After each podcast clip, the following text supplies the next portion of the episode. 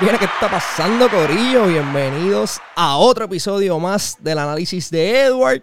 Antes de comenzar, muchas felicidades. Estamos ahí bien cerquita de Navidad. Y también estamos a un solo día de que comience la nueva temporada de la NBA. Por tal razón, vamos a estar hablando de varios temitas súper interesantes. ¿Tendrán los 76ers un futuro prometedor en esta temporada? La segunda pregunta que vamos a discutir hoy ¿Yanis o Kevin Durant? ¿Quién tiene más posibilidades de repetir la actuación de la temporada anterior? ¿Miami o Toronto? Obligatoriamente tenemos que hablar del tema de James Harden y el circo mediático y todas las cosas que están sucediendo alrededor de la barba. También tenemos que mencionar la investigación que está pasando allá en Los Ángeles, pero no los Lakers. Están hablando de los Clippers y Kawhi Leonard. ¿Será Chris Paul el, el líder que le hacía falta a Phoenix?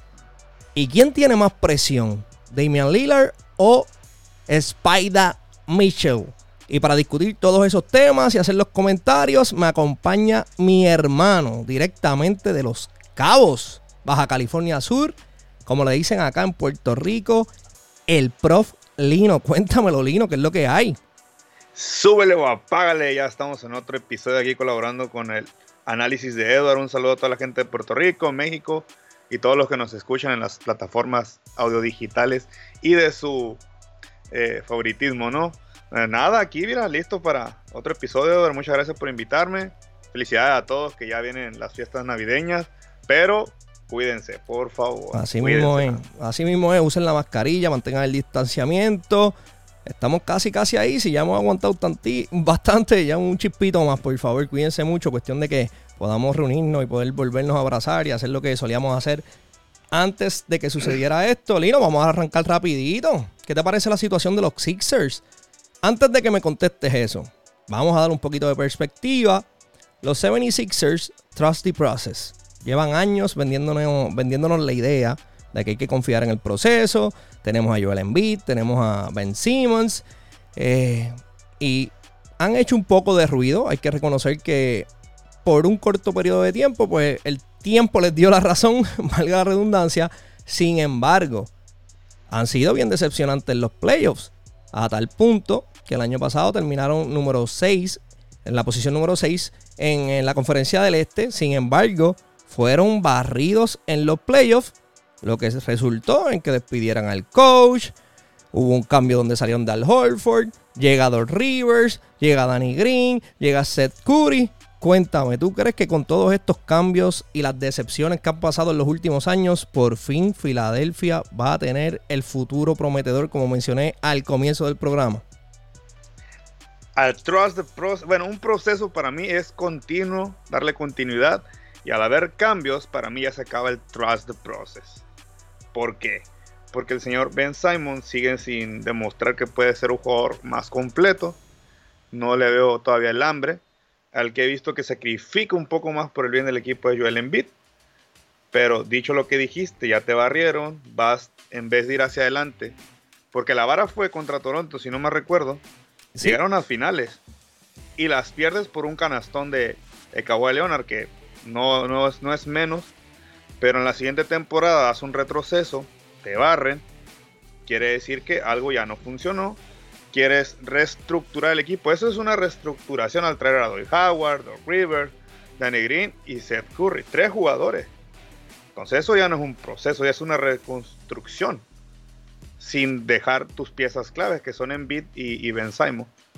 Pero a lo que yo veo, pues traes a Doc Rivers, que viene de una decepcionante eh, serie de playoffs contra los Nuggets Denver 3-1, que ya le ha pasado anteriormente te traes a Doy Howard, que lo hizo bien, lo hizo bien yo creo con los Ángeles Lakers.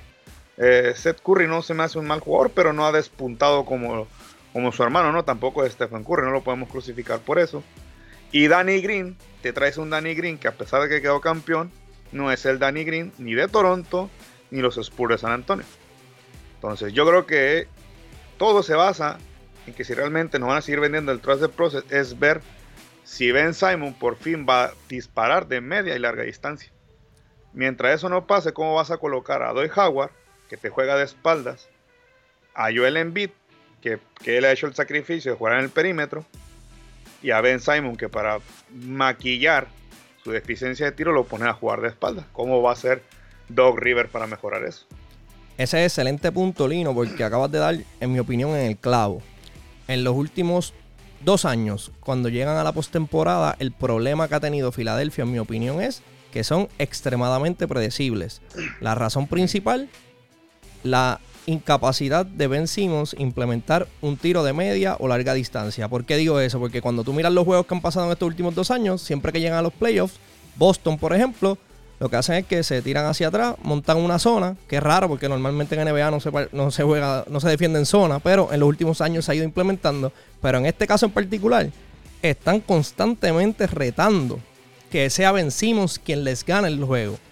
¿Y qué sucede? A él, a él, no poder todavía haber implementado o comenzar a implementar en su juego un tiro que sea bastante confiable. Nadie le está pidiendo que tire un 80% de 3, por lo menos, pero por lo menos que meta, que meta uno que otro. Porque mientras sea tan predecible, es mucho más fácil. no estás provocando que la defensa pase trabajo.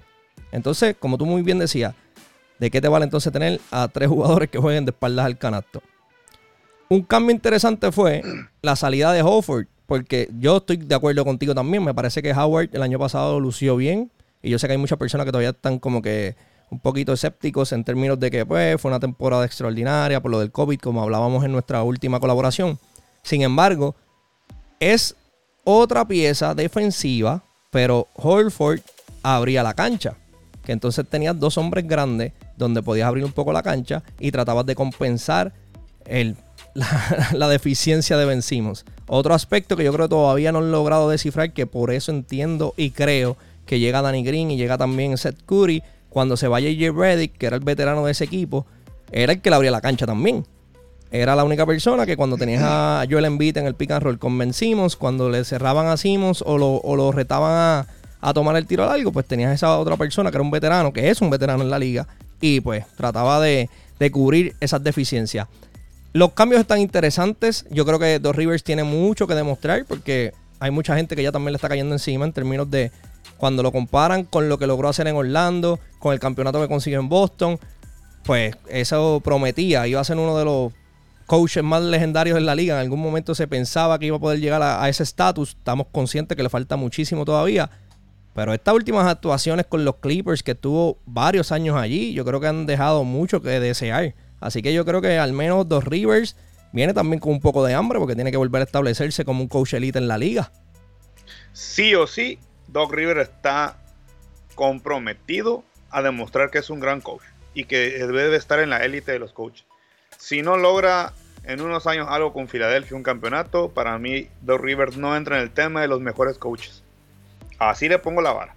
Y a lo mejor me escucho muy hate, pero lo que es, tú lo dijiste, tuvo grandes equipos, tuvo a Boston, que con él sí logró el anillo, logró algo en Orlando, levantó un equipo perdedor, tuvo, un equipo, tuvo equipos competitivos en Clippers. O sea, la final que nos vendían era Lakers Clippers. Y que te den la vuelta dos ocasiones, o tres, no recuerdo. Un 3-1, eso es de vergüenza. Para un coach como él y con el equipo que has tenido. Discúlpeme, yo me escucho muy G, pero cada vez la vara es más alta. No, y la realidad es que acabaste de mencionar algo, no es solamente el equipo que no es solamente lo que pasó el año pasado con Leonard, Paul George, el equipo que tenía. Es que previo a eso tuvo a CP3, tuvo a DeAndre Jordan, tuvo a Blake Griffin, tuvo buenos jugadores y lamentablemente pues nunca tuvo nunca dio ese ese next step, nunca pudo get over the hump y tratar de ganar una final. Así es. Por eso si Doug River no se reivindica en Filadelfia, para mí es un fracaso nuevamente. Vamos a ver qué pasa con los Sixers, pero definitivamente es uno de los equipitos que, que están interesantes. Tienen varias cositas cocinándose allí, pero obviamente el tema más importante, en mi opinión, de esa conferencia, Yanis nos tuvo ahí en la expectativa. Al final decidió quedarse allá con Milwaukee con esa enorme cantidad de dinero, que yo creo que no le va a dar tiempo para gastarlo todo mientras esté vivo. pero crea el debate más importante tenemos también de regreso a Kevin Durant, al mejor de la liga, o por lo menos considerado por mucho el mejor de la liga, actualmente cuando está saludable. Viene de la lesión. En lo que hemos visto de, pretemporada se ha visto bien, obviamente, minutos limitados, no mucho contacto, la defensa no es la misma que un juego regular. ¿A quién tú tienes? ¿Yanis o Kevin Durant? ¿Quién, ¿Quién debe lucir mejor? sí o sí el dos veces MVP de la NBA. Anda, el defensa del año. El defensa del año. Sí o sí, Giannis ante tu compu al renovar con, con Milwaukee, que le aplaudo. Como te digo, la vara, ¿cuál es? Si no me equivoco, un tal Karim Abdul-Jabbar. Es el único que les ha dado un título. Desde entonces no se logra algo. Entonces, si el señor Giannis se comprometió por, eso, por una hermosa cantidad de dinero que a nadie le cae mal, creo que entonces él ha dicho, yo a Milwaukee lo voy a, lo voy a hacer campeón. Entonces, para mí, sí o sí es Giannis ante tu compu, que también es el que nos venden como el, el que va a dominar la liga, que darle paciencia. Ya por ahí se vio que está realizando un poco más de tiro. No es una técnica como James Harden, como tal vez eh, Kyrie Irving, Kevin Durant, que hacen una finta y tiro para arriba, ¿no? John Shot acá. Entonces yo para mí, el dos veces MVP y ganador del premio del defensa del año, es quien tiene que sí o sí romper esa mala racha en playoff. O sea que tú entiendes que Giannis tiene mayor presión que Kevin Durant. Por supuesto que sí. Y entonces, es que, mira, perdón. No, no, dime. Eh, eh, son dos casos distintos, pero similares a la vez. Giannis no ha logrado nada. Kevin Durant, pues con Golden State ya logró algo. Pero el juicio con Kevin Durant es si puedes con una franquicia, porque ya te paseaste en tres. Ok, sí, Golden State, ahora baja a, New Jersey Nets. Entonces es, es, un poco distinto, pero el que tiene para dominar, porque Kevin Durant le quedan unos 3, 4 años más y se mantiene saludable, porque viene de una lesión grave. Eso mismo, y esa lesión es fea. El tendón de Aquiles es horrible. Eh, a, Paul, George le tomó dos años. A Paul George, a, Dominic Wilkins le, básicamente le cambió, le acabó la carrera, por así decirlo.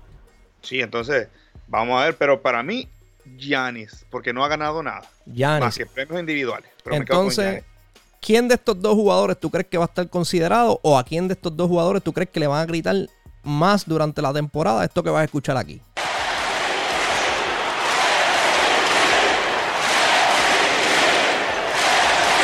Giannis MVP por el tercer año consecutivo, Kevin Durant o ninguno de los dos va a estar en esa conversación el año que viene.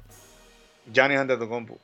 Wow. A, Kevin Durant, si no logra algo en Nets, le van a gritar que es un. Ah, no puedo decir la palabra, pero una basura.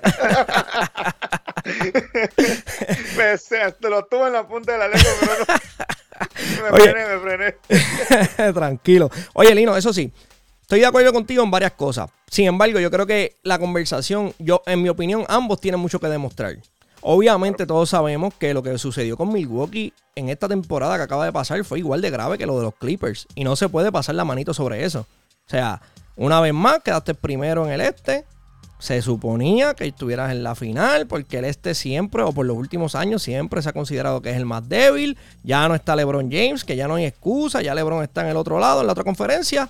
Sin embargo, el resultado fue igual de patético. Por otra parte, entiendo la situación de, Kevin Durant, mirando una lesión seria, como decíamos hace un ratito, pero tiene otra presión adicional. Los Brooklyn Nets, y usted puede decir lo que usted quiera, como quiera, se colaron en los playoffs el año pasado eh, en la posición número 7. De acuerdo, los barrieron en la primera, en la primera ronda, pero tomando en consideración que no estuvo ni Kyrie Irving ni el mismo Kevin Durant por razones totalmente distintas, pero no estuvieron disponibles, se cuelan en los playoffs. Un equipo joven, ahora llega Steve Nash, que tiene también un coach que acaba o sea, se está entrenando. No es que no tenga el conocimiento, porque todos sabemos de la grandeza de Steve Nash como jugador, pero obviamente no es lo mismo ser jugador que ser el coach. Por lo que se ha visto en preseason, va a estar interesante. Hay que ver cómo logra maximizar el talento de las piezas que tiene disponibles. Pero me parece que Kevin Durant no solamente tiene la presión, como tú decías hace un ratito, de poder demostrar ser el líder de una franquicia y llevarlo a otro nivel. También es que está la presión de que es él es mejor que LeBron, tiene que ser el mejor de la liga actualmente, pero es interesante y la pregunta la hice con toda la intención porque tenemos entonces, como tú decías, nos siguen vendiendo a Yanis como que es el futuro de la liga, pero también está en la conversación de si Kevin Durant va a seguir siendo el eterno número 2 o está ya por encima de LeBron James. Así que yo creo que ambos jugadores tienen una enorme presión, no solamente por sus carreras, obviamente, y en el aspecto individual, sino también por lo que tienen que lograr por sus equipos. Porque en el caso de Yanis, no podemos, no podemos olvidar que, oye, Milwaukee hizo lo que tenía que hacer. Yo pienso que su contrato, él se tardó en firmarlo tratando de poner presión a la franquicia de ver qué decisiones tomaban. So, eh, tengo que partir de la premisa que él está contento con los cambios que se hicieron. Y obviamente, pues la firma de Kevin Durant en ese aspecto no se, no se puede comparar porque los Brooklyn Nets le dieron ese contrato a sabiendas de que él no iba a estar disponible hasta esta temporada. Así que hay que ver cómo luce cuando regrese. Pero, Lino, lo más interesante de todo esto, él este más, eh, está más débil supuesta y alegadamente, ¿verdad? Así es. Pero ahora te pregunto yo. Hubo dos equipos en esa burbuja que llamaron mucho la atención, que lo fueron los Miami Heat, que de hecho, subcampeón de, la liga, y Toronto, sin Leonard y todos los cambios que hubo. ¿Quién tú crees que puede repetir una actuación similar en esta nueva temporada? ¿Miami o, Toronto? Miami Heat, sin duda alguna, con Eric Spoltra. Me quedo con Miami. Lo miro más completo que, que Toronto. Toronto ya llegó a la tierra prometida con Leonard. Hicieron un gran papel, pero vieron que no pudieron llegar sin el poder de Leonard. Y Miami Heat, a diferencia de Toronto, llegó sin un Kawhi Leonard. Jimmy Butler, mis respetos, se echó un equipo al hombro demostrando que él no era el cáncer en, Minnesota y Filadelfia, porque por ahí era el hate de que era un cáncer, está demostrado que no. Y ellos ya, ya vieron que probaron la miel, vieron el paraíso, pero no se consagraron. Con lesiones, como quiera, ganó bien Lakers en un 4-2, si no me equivoco. Lo dijo el señor Edward en 6. Lakers dijo, y sí, así fue, como lo pronosticaste. Y yo creo que Miami, pero, pero si quieren el anillo, les falta una pieza más. Para el anillo a Miami le falta una pieza más que le dé el, poder del knockout, de poderse llevar ese título. Yo creo que, que Toronto, es bien injusto lo que voy a decir, pero normalmente esto es lo que sucede. El coach es el que tiene la mayor presión, aunque él no sea el que, el que básicamente juegue, literalmente hablando. ¿Por qué? No solamente este año, ahora cuando arranque la liga, no tiene a Leonard, que como mencionaste, pues lo llevó a la tierra prometida y el anillo y todo eso. El año pasado sí lucieron bien. y, pero hay dos bajas significativas. Serge Ibaka ya no va a estar ahí, que de hecho se fue para los Clippers. Y entonces el otro hombre grande, que era Mike Gasol, que quiero ser justo, Mike Gasol no es ni la sombra de lo que en algún momento fue. Obviamente ya está más entrado en edad y cosas pasan, pero tampoco va a estar ahí. So ya está sacando tres piezas que fueron claves en el campeonato que no van a estar. So, eso va a ponerle una presión a Nick Nurse ahora porque tiene que demostrar también, similar a Doc Rivers, a pesar de que ya Doc Rivers, pues cualquiera diría por ahí, como decimos acá en Puerto Rico, que está aprobado, pues él tiene la presión ahora también. Porque no es solamente tratar de repetir lo que hicieron el año pasado, es que ahora lo tienes que hacer con menos talento. Y ahí es que se va a poner a prueba su capacidad como líder y su capacidad como desarrollador de estilos de juego y de jugadores y todo lo que conlleva estar allá en las líneas. Por su parte, Miami, el sistema. El gran amigo de René, Pat Riley, defensa, defensa, defensa, defensa, defensa y defensa. Ofensivamente, sí, me parece que tienen que conseguir otra persona. No tiene, en mi opinión, no tiene que ser una superestrella, no tiene que ser una estrella, tiene que ser un buen jugador de rol que sea consistente, que pueda proveer, venga del banco y dé qué sé yo, 20 minutos buenos con 10, 12 puntitos, pero que sean 10 o 12 puntos todas las noches. Y ahí pues le quita un poco, le libera la carga a, a Butler. Eh, los muchachos nuevos tienen que repetir sus actuaciones. Entiendo que van a tener la capacidad de hacerlo. Lucieron súper bien en la burbuja y en las mismas finales que yo pensaba que el stage les iba a quedar grande. Hero se creció. Sí, como todo, tuvo sus juegos regular zones, sus malas decisiones, pero hay que ser justo y hay que reconocer que era la primera vez que estaba allí y con todo y eso, pues le metió el pecho a la situación. No fue como que se amedrentó ni nada de eso. Así que Miami, interesante, porque voy a utilizar específicamente Miami para hacer la transición a este otro tema que es el más que ha acaparado los medios durante un corto, un corto tiempo, si somos justos. O sea, aquí esto fue rápido, se acabó la burbuja y ya vamos a empezar la nueva temporada, pero James Harden ha estado en todos los medios. Y uno de los equipos que ha surgido en todos los rumores fue Miami. Si ese fuese el caso, y sé que estamos especulando, ¿tú crees que sería un buen fit llevar a Harden para Miami? Para mí no, no yo no, yo no dejaría ni a Hero ni a Duncan Robinson por James Harden. No, no me la juego con él.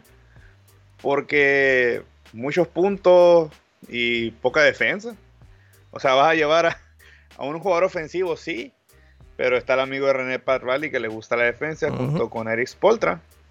Y no creo que estén de acuerdo en sacrificar que les metan puntos a un sistema de juego defensivo como es Miami Heat.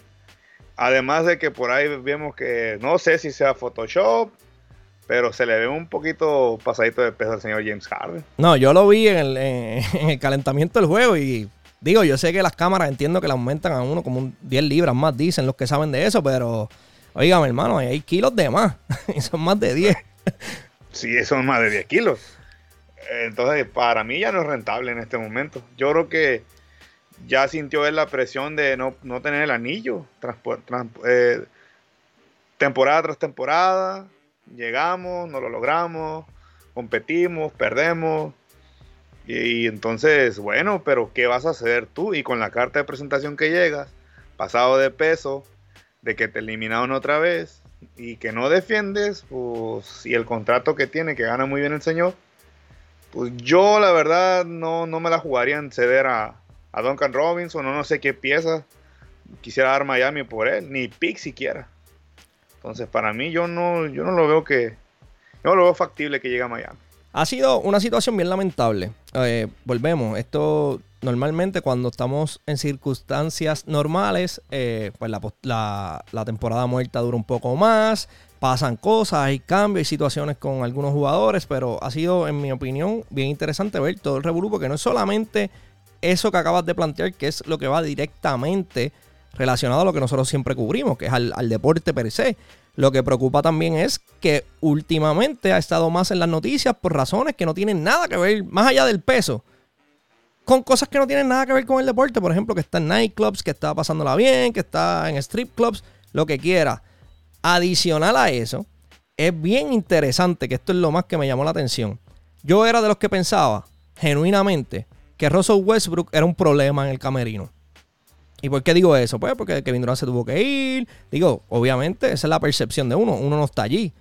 Llega Paul George, tampoco funciona. Llega menos ese año en OKC, tampoco funciona. Y fue injusto ahora uno mirar para atrás y ver que, mira, a lo mejor Westbrook similar, en paz descanso, un Kobe Bryant, y no en términos de juego, sino en mentalidad, esa hambre de querer ganar ahora y querer hacer lo mejor posible, pues mira, sí, era más volátil, el carácter de, una salía peleando, pero entre todas las situaciones que han pasado con James Harden en esta temporada muerta, eso sí que me llamó mucho la atención, porque como resultado Houston salió de Westbrook, lo mandaron para Washington, pero resulta que el problema es James Harden. No era, no era Westbrook. Y la percepción de todos los aficionados de la liga era que el problema era Westbrook, que por eso no se ganaba, porque él no sabía jugar en equipo y que no tenía el carácter y todo lo que ha pasado desde que está en colegial. Pero ese no es el caso. De hecho, han salido reportajes estableciendo que el problema que tiene Houston ahora mismo en sus manos no es solamente que James Harden no se está comportando como un profesional como debería hacerlo. Más allá de eso, está poniendo la presión, ahora está exigiendo que lo cambien. Pero ¿quién va a querer, como tú mencionabas hace un ratito? Primero, no defiendes tienes una, incapacidad y no es que tengas la incapacidad, es que no has hecho nada en toda tu carrera para mejorarlo. Segundo, yo no quiero ese circo, ¿me entiendes? Yo no quiero tener este problema. Porque ya sabemos que no, el problema no son tus compañeros, que el problema eres tú. Y como siempre hablamos y siempre que vacilamos con René y hablamos de Pat Riley, ahí es donde usted ve los estilos en lo que era el old school, la manera que se trabajaban las franquicias antes versus la nueva reconocido en múltiples y, lo y los invito a que hagan el ejercicio, búsquenlo por internet. Muchos reportajes diciendo que la gerencia de Houston le dio tanto y tanto y tanto poder a James Harden que ahora miren la situación en la que están. Y como tú muy bien dijiste, yo no creo que haya tanto mercado para él. De hecho, uno de los otros equipos que también se mencionó, aparte de Miami, hablamos de ellos hace un ratito, fue Filadelfia, que se estaba hasta considerando Ben Simmons por, por Harden.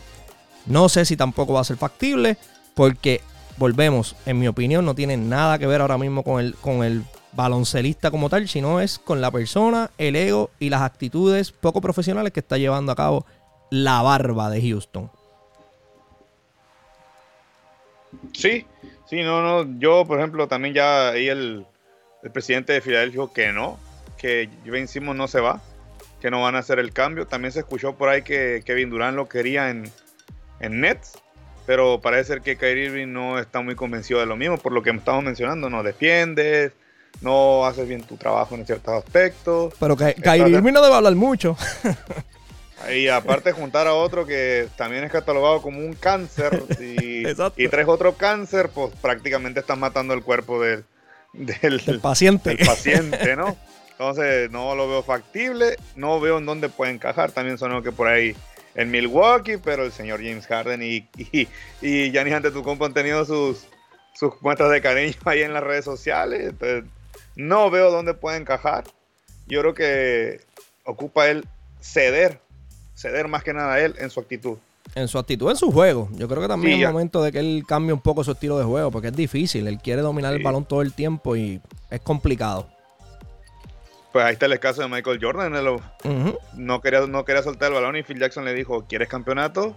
Pasa el balón, confía en los compañeros. Entonces es lo mismo que James Harden. Si Michael Jordan lo entendió, que también tiene un ego bastante alto, lo tuvo en su momento, pero lo comprendió. Yo creo que James Harden puede comprender eso. Hay que darle el beneficio de la duda también. No, no, no deja de ser un profesional.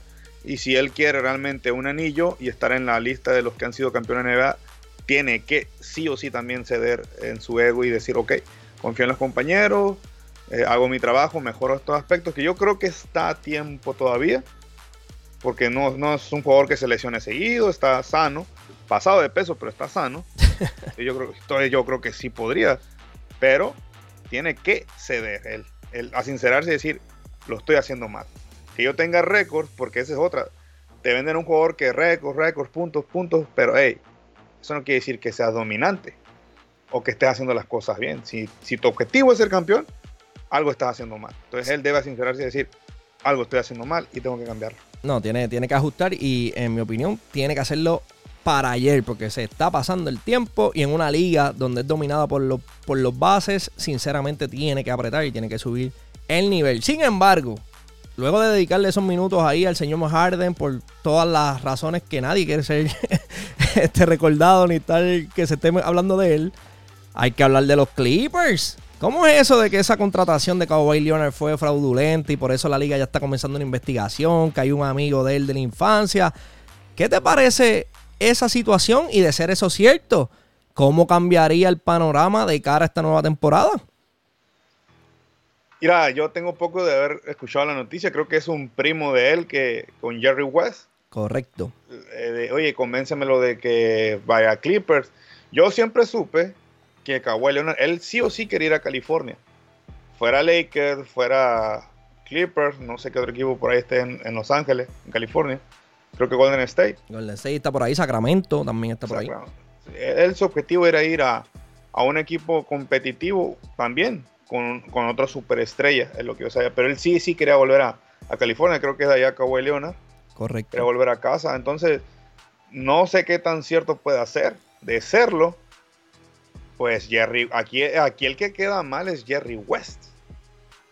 Jerry West como, como gerente contratista de un equipo profesional. porque es una leyenda. es el logo, exactamente. Es el logo exactamente de la NBA.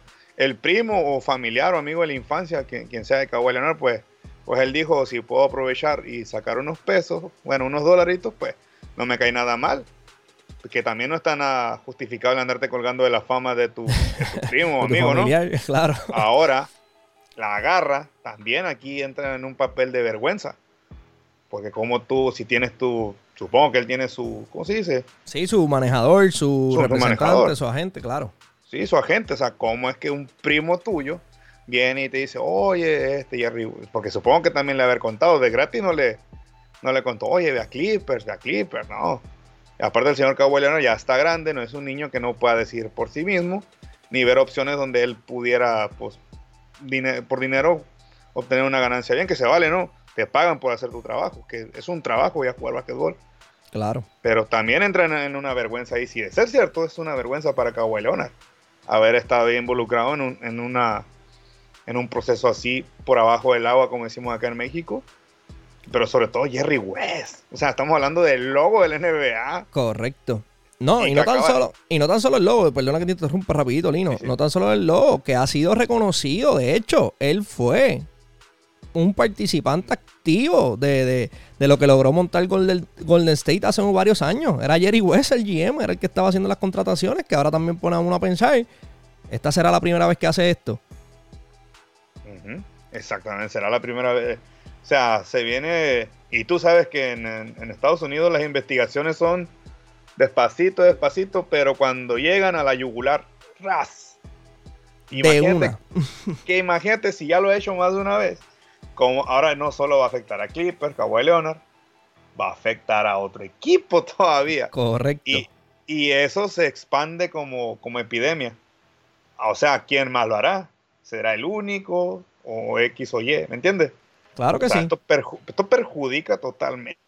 No, lo que pasa es que va a poner en tela de juicio a todos los equipos con los que él estuvo relacionado. Los va a poner en tela de juicio.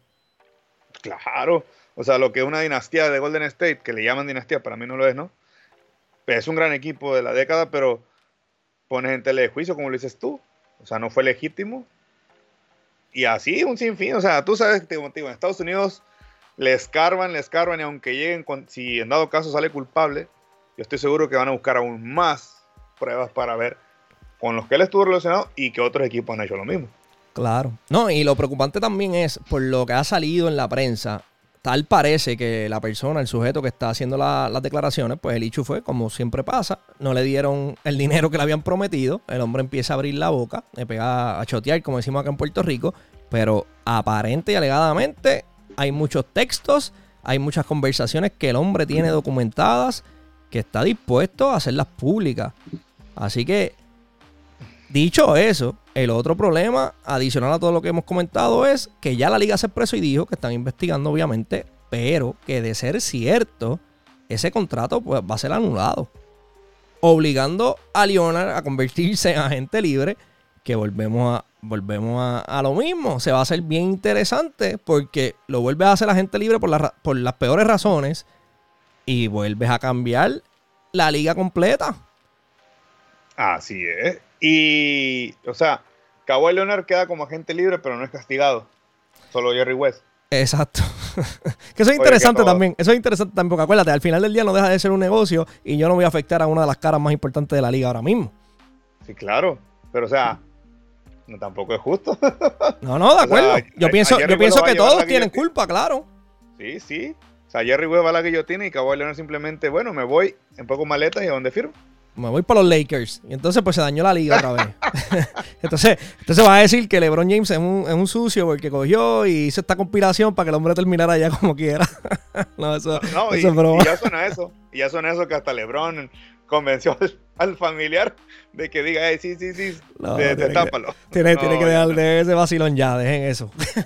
no tiene nada que ver aquí, Lebron. Ahí sí estoy de acuerdo. Óyeme, pero al igual que en el este, hay un equipito que me parece bien interesante. Esto fue idea mía, pero Lino, puedes sentirte en toda la confianza, como siempre, hermano, de traer el equipo que tú entiendas. Pero ¿es Chris Paul el líder que necesitaba a Phoenix? ¿Y por qué hago esa pregunta? Porque sabemos lo que Devin Booker es capaz de hacer.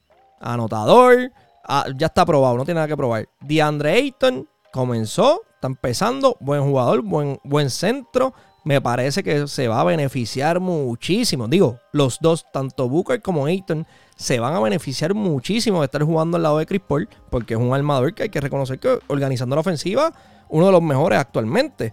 Pero a eso le hay que sumarle que no solamente llega Chris Paul, agregan a Moore, Agregan también a Jay Crowder, que ayuda en la defensa del perímetro. Siguen contando con los servicios de Dario Sari.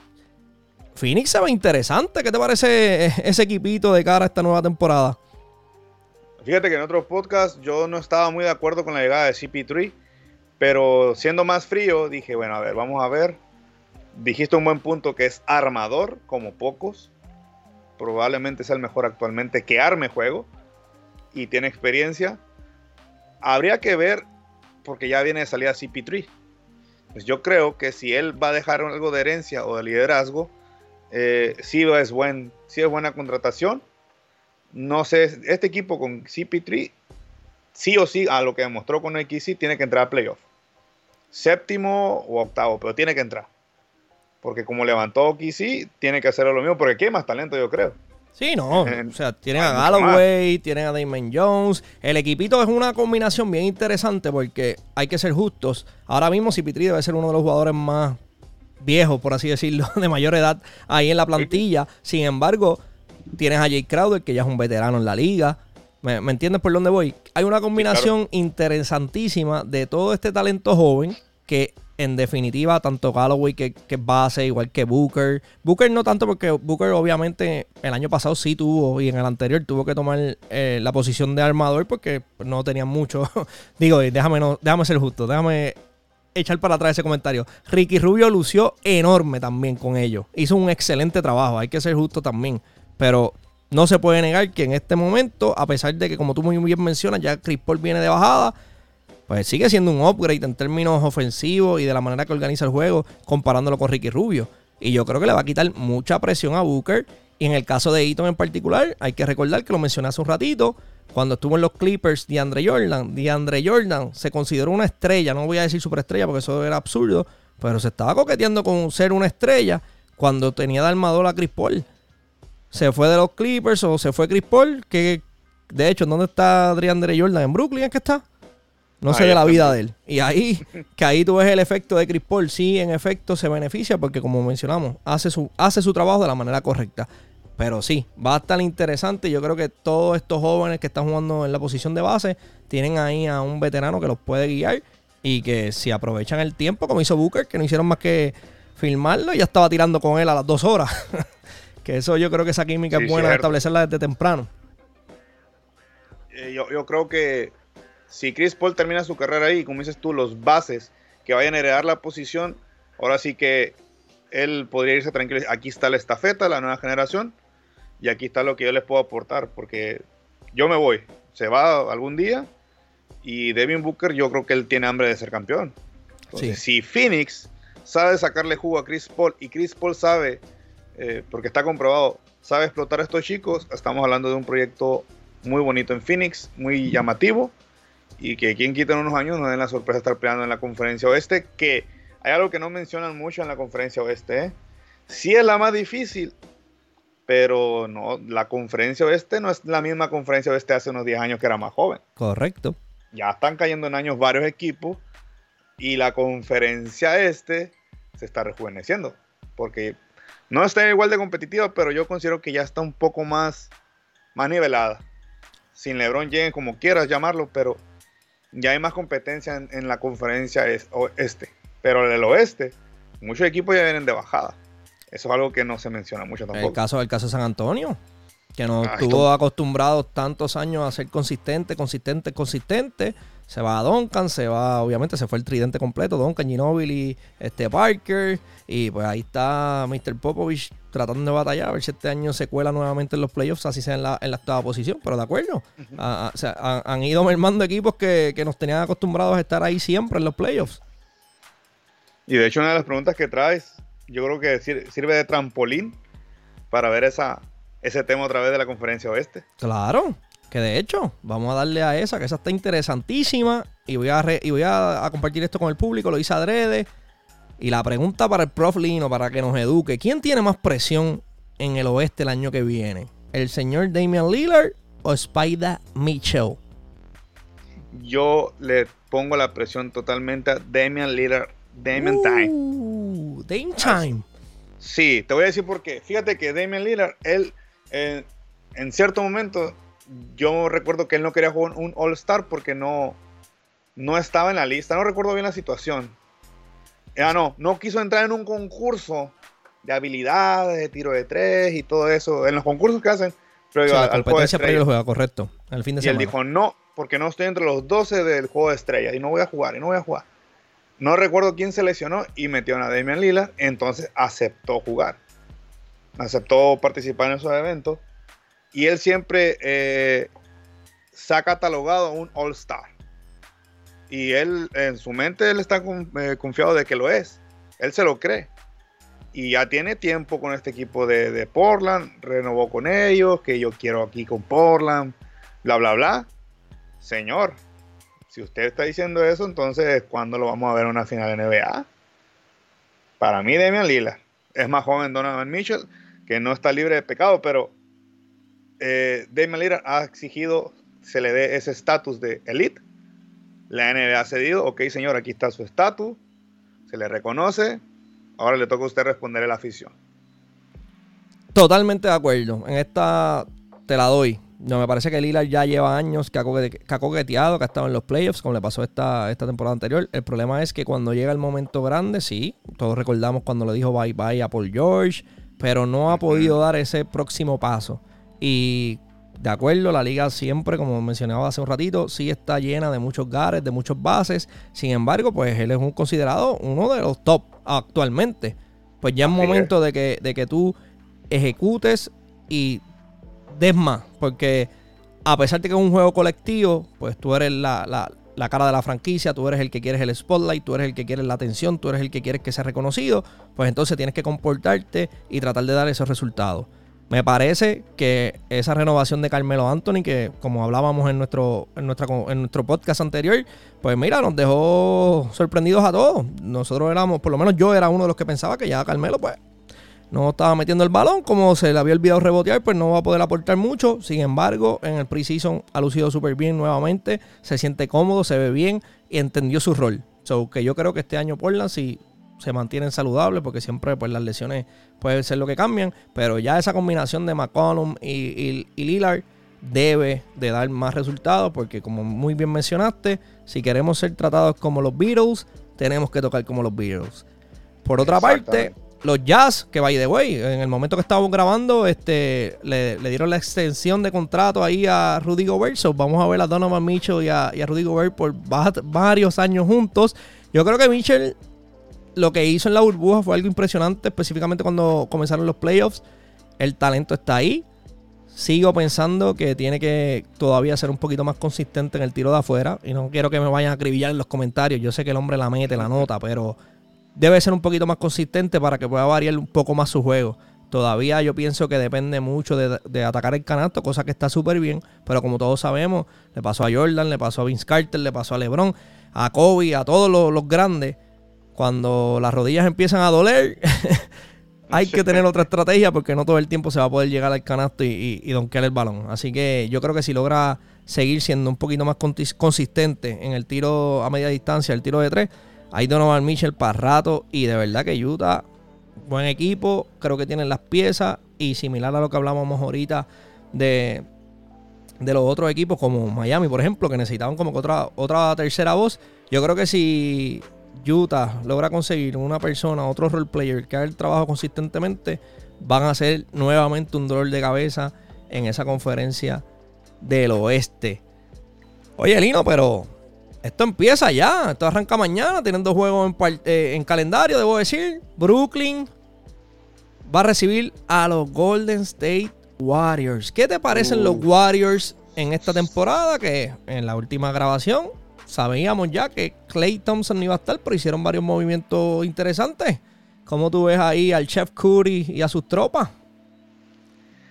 Pues Steph Curry, ya lo dijimos, si él quiere, o como le dijo, estamos preparados para Los Ángeles Lakers, que a lo que veo, todos los equipos tienen en mente a los Lakers que traen un trabuco enorme. Sí o sí, quien quiera derrotar a los Lakers tiene que jugar modo MVP de principio a fin. No hay más nada que hacer ahí. El que quiera derrotar a los Lakers tiene que demostrar que es un MVP de inicio a fin de la temporada regular. Llámese Stephen Curry, llámese Kevin Durant, Kyrie Irving, Jason Tatum, eh, Joel Embiid, James Harden, Westbrook. Toda la liga, toda la liga. Toda la liga. El que quiera derrotar a los Lakers, que juegue en modo MVP y que todos entiendan su rol. Oye, va a estar interesante porque fue bien, obviamente la persona que, la persona o las personas que hacen el calendario siempre hacen esto y para siempre mantenernos en el hype y mantenernos ahí cautivados y atrapando nuestra atención. No es casualidad que va a ir el State a Brooklyn porque tienen que enfrentarse el señor Kevin Durant contra su equipo anterior, porque el año pasado, como sabemos, estuvo fuera por la lesión que sufrió. No obstante, el segundo partido en calendario esa noche, en la noche de mañana Clippers y Lakers. Ya mencionaste que los Lakers tienen un trabuco, pero con todos los cambios que hubo y todo lo que pasó con los Clippers, esta serie va a ser igual de interesante de lo que nosotros creíamos en algún momento que era.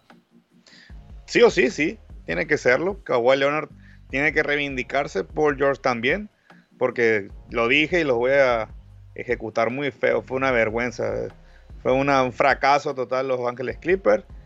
Por ahí un amigo me dijo que no tenía nada que mostrar. Yo le dije, claro que tiene que, sí o sí, demostrar Paul George y sobre todo Kawhi Leonard que son elite, que comprometieron a darle una alegría a la afición y tienen que competir a estos Ángeles Lakers muy bien armados, que yo no veo por dónde puedan quitarle su segundo anillo consecutivo. Vamos a ver qué pasa, pero los Lakers definitivamente ya no solamente aseguraron el campeonato, quedó claro y demostrado que fueron, volvemos, para el corto tiempo que tuvieron para poder hacer el retooling y hacer los cambios y mejorar la plantilla, creo que maximizaron su tiempo, hicieron cambios y en definitiva, similar al año anterior, es para ganar ahora. Así que hay que ver si se mantiene saludable y en efecto logran ese back-to-back. Pero antes de irnos, la última pregunta, Lino, cuéntame. ¿Qué tú crees que pueda hacer el señor Zion Williamson este año? ¿Tú crees que va a poder demostrar que sí pertenece a la liga? Si él se compromete a seguirse manteniendo bien, bajando libras, mejorando su tiro y que entienda entienda rápido, ¿no? Porque trae la presión, yo creo, del rookie, de que no todo es clavar el balón. De no todo es clavar el balón. Si él esos aspectos los asimila, creo que sí, que sí está listo para la NBA. Vamos a ver qué pasa con el Zion Williamson. Y como dije, muchachos y familia, esto es rapidito ya acabamos la, temporada hace cuánto, dos meses y ya vamos a arrancarlo, menos de dos meses. y ya va a arrancar la nueva temporada, así que ya ustedes saben, la NBA.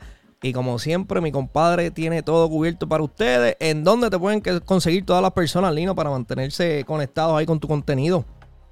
Nos pueden seguir en YouTube, en el canal de Sobreduela. Ahí estamos también en Spotify, Apple Podcast. Estamos en Facebook, Instagram, Twitter. Ahí nos pueden encontrar como Sobreduela.